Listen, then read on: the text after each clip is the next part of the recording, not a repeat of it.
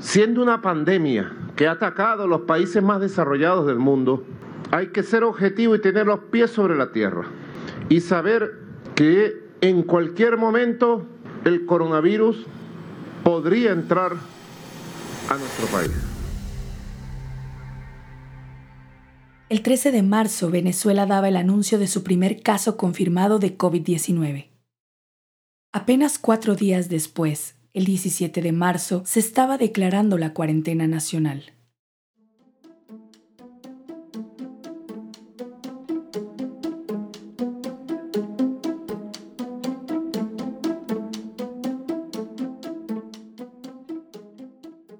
Eh, una de las cosas que más me gusta hacer es evangelizar a través de las redes sociales y también el, el aprender nuevas cosas que enriquezcan mi vida y que yo pueda enriquecer a los demás. Él es Luis Antonio Salazar, un fraile capuchino y sacerdote católico venezolano. Tiene 36 años. Actualmente vive en Roma ya que está estudiando Biblia en la capital italiana. Pero el, el verme el párroco por internet, por Instagram, además no por internet, sino por la red social Instagram, fue para mí el, se abrieron muchas puertas, pero sentía que me faltaba esto, la parte personal. Por cierto, prefiere que le llamen Fray Luis.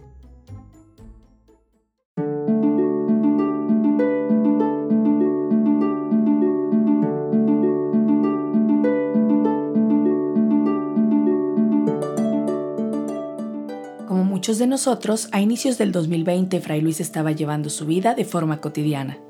O sea, al, inicio lo que fue enero, yo en enero, enero imagínate, me, fui de vacaciones a Colombia y a mi tierra natal, en mi país y a otros lugares de Venezuela. Luego en febrero, normal, el carnaval, la cosa y tal. 185 casos eh, pues eh, han sido aisladas respecto a cómo se, iba a comportar los planes de contingencia y la población. Esto fue acompañado eh, con el plan, por supuesto, de, de radicalización de la cuarentena, como se le denomina aquí en el país. Pero la realidad también lo alcanzó a él. Y cuando llega marzo, lo que menos me esperé es que fuera a decir que estábamos en pandemia, en tiempos de pandemia, que teníamos que encerrarnos en cuarentena. Imagínate, 40 días y nosotros decíamos, bueno, sí, 40 días. Este, pero fue súper raro, fue súper extraño. Lo primero con lo que Fray Luis tuvo que lidiar fue con el alejamiento de su familia. Su hermana vivía apenas a 10 minutos de distancia, sus papás a escasos 30 minutos pero él, como todos, ya estaba encerrado.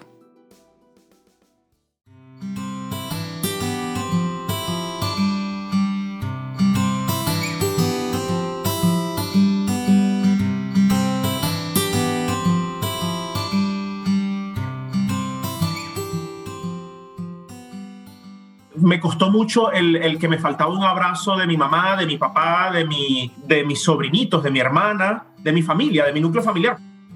Sin poder visitar a su familia, Fray Luis quería comunicarse a diario con ellos por videollamadas. Sin embargo, no sé si conocen la realidad del Internet en Venezuela, pero ah, en este momento no estamos en 4G. Yo creo que ya con eso explico todo. En Venezuela en este momento no hay 4G. Está entrando 4G ya creo que se entiende, ¿ok? Hoy, este 9 de marzo de 2022, apenas está entrando el 4G en Venezuela, se pueden imaginar. Eso hizo que fuera todavía más difícil sobrellevar el tema de la distancia. Me, me costó mucho el, el, abstenerme de ir a comerme algo con mis, con mis papás o de ir a visitar a mis sobrinos y jugar aunque sea media hora con mis sobrinos. Había mucho miedo. Muchos pensamos lo mismo que Fray Luis. Vivir con miedo era una carga muy pesada para él, parecía ser algo incongruente con su fe, y sin embargo, no era nada fácil librarse de ese miedo en medio de todo lo que estaba sucediendo.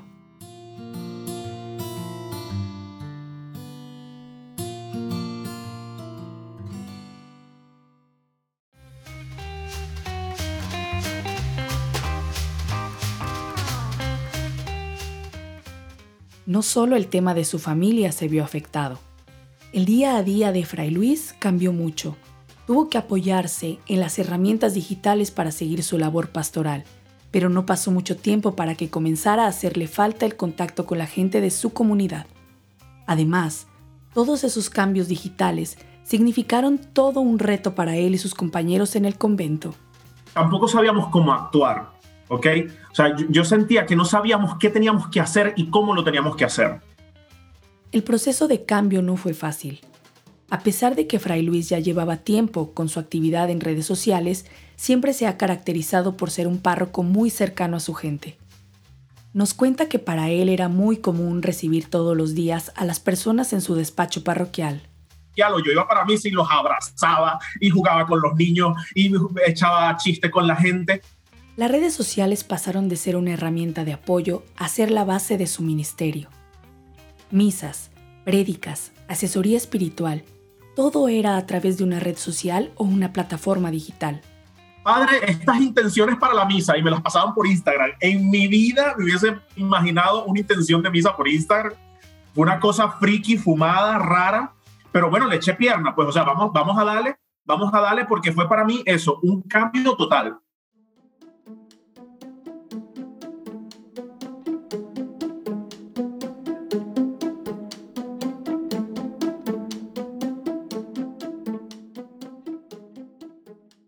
Fray Luis tuvo que adaptarse sí o sí. Se vio obligado por las circunstancias y no le quedó de otra que asumir su nueva realidad. Adáptate, reoriéntate, Fray Luis Antonio, porque te toca. O sea, no es porque hice un curso, no es porque alguien me dio una charla, no es porque me preparé un mes antes para esto, no. O sea, dale porque tienes que darle ya y asúmelo de una vez. Todo el mundo lo felicitaba. Le decían que lo estaba haciendo genial y que siguiera así y aunque él sentía que no sabía lo que estaba haciendo, siempre tuvo presente algo muy importante. Sin perder la esencia. Tú eres un fraile capuchino, tú eres un sacerdote y tienes y debes de una u otra manera que responderle a la gente, porque la gente está esperando eso de ti.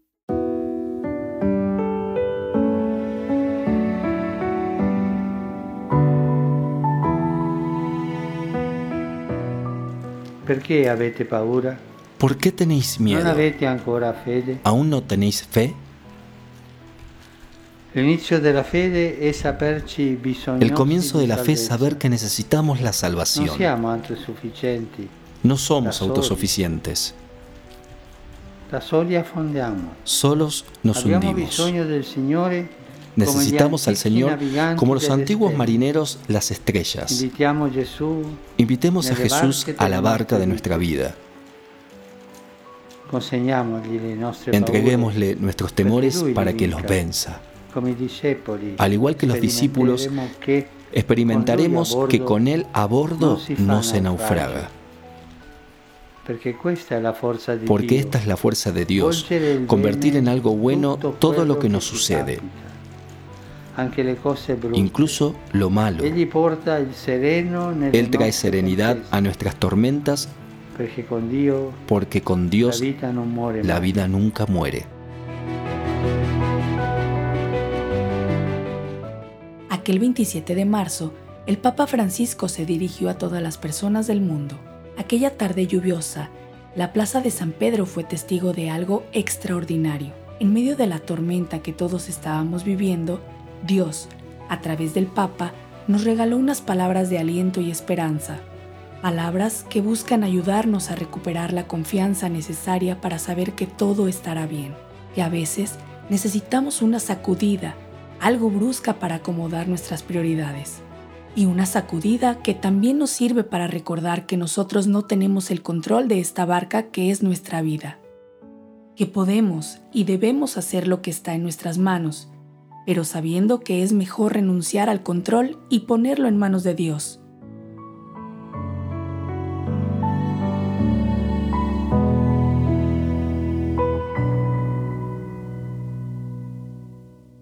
Así como acostumbraba a hacerlo Jesús, sus palabras fueron dichas de tal forma que cualquiera de nosotros podía hacer las suyas.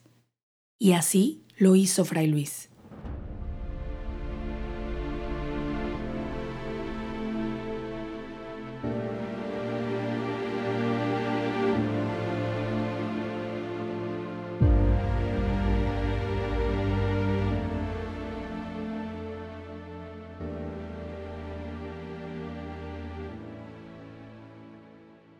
Mira, yo también sentí que mi barca me, jugó muy fuerte y me exigió el estar atento. y me di cuenta que si yo no me enganchaba de Jesús de Nazaret, mi hermano hubiese invertido mal mi tiempo y no hubiese sabido qué hacer. Entendió que en su vida no solamente se trataba de despertar a Jesús, sino que él mismo tenía que despertar. Si bien es cierto, yo contaba con la presencia de Jesús, yo también tuve que poner mi responsabilidad, ¿ok? Yo tuve que agarrar el timón de la barca, bajar también de una u otra manera las velas de la barca, meter el ancla si era posible, ¿ok? Agarrar el timón, tirar el ancla y bajar las velas. ¿Qué significó todo esto para nuestro querido fraile?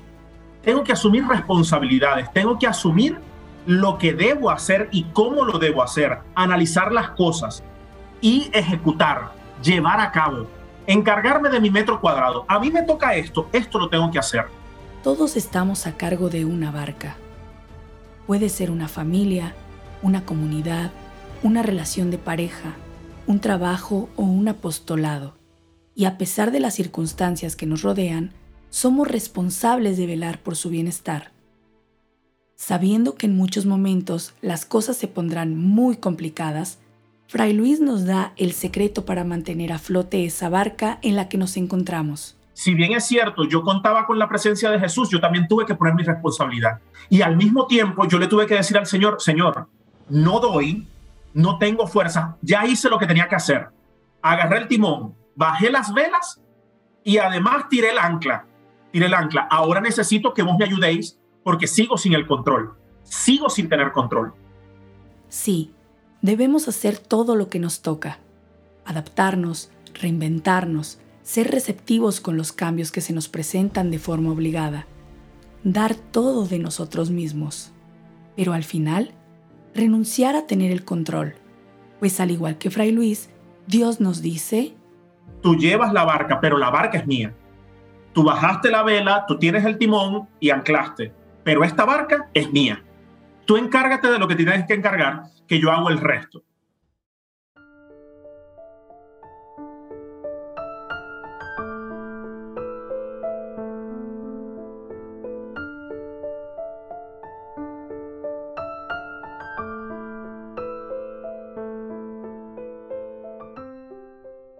Era mi cómplice, mi pana, mi amigo.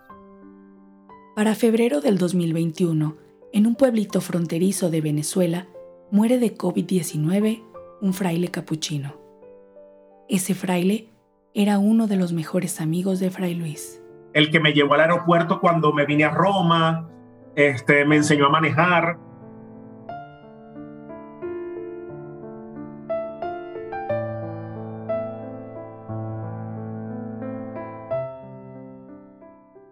Durante más de 10 años, se acompañaron en su formación como frailes, incluso se ordenaron juntos como diáconos.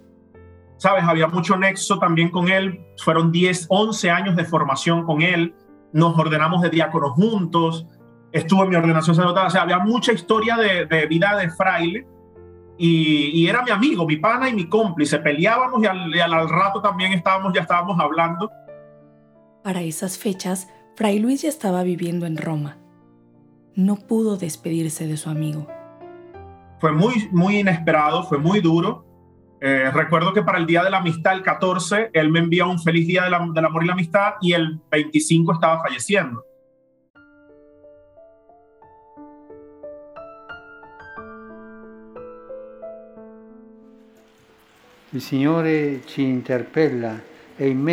El Señor nos interpela y en medio de nuestra tormenta nos invita a despertar y activar esa solidaridad y esperanza capaz de dar solidez,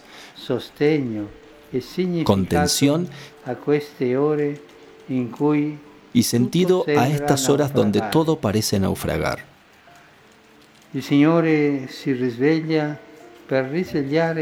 El Señor se despierta para despertar y avivar nuestra fe pascual.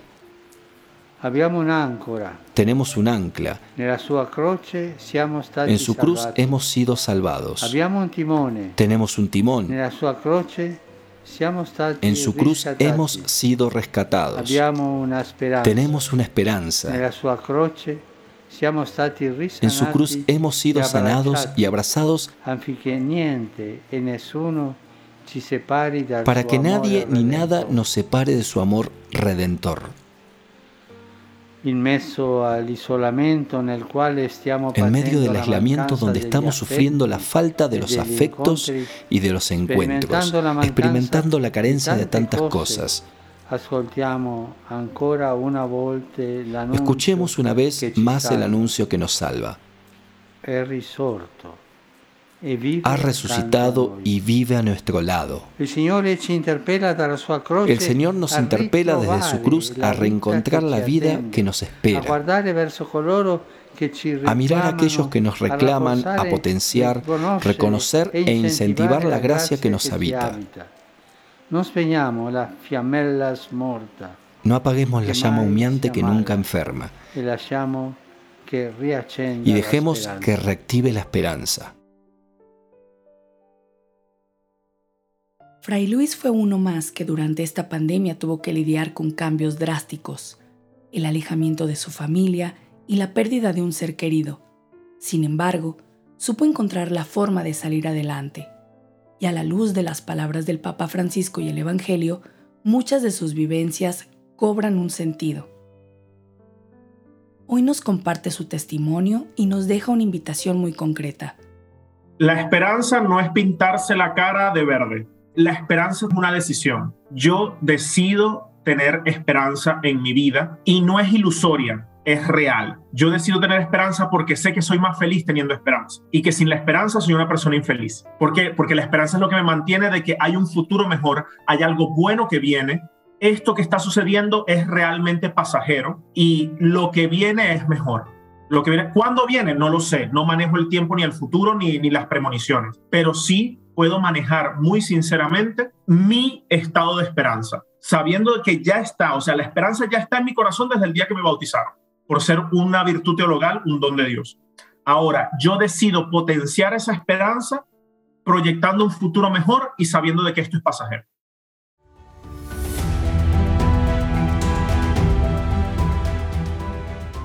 En el siguiente episodio escucharemos la historia de Romina Gómez, de Guadalajara ella es una chica comprometida con su fe, cristiana evangélica, podcaster, asesora de imagen, influencer y estilista de moda. Nos platicará sobre cómo aprovechó el encierro para fortalecer la unión con su familia, la adaptación que tuvieron que hacer en la comunidad de jóvenes de su iglesia y cómo aprendió que lo más importante no es si tenemos poco o mucho, sino qué tan dispuestos estamos para usar lo que tenemos al servicio de los demás. Recuerda seguirnos en tu plataforma favorita y compartir con más gente nuestras historias de luz en medio de la tormenta.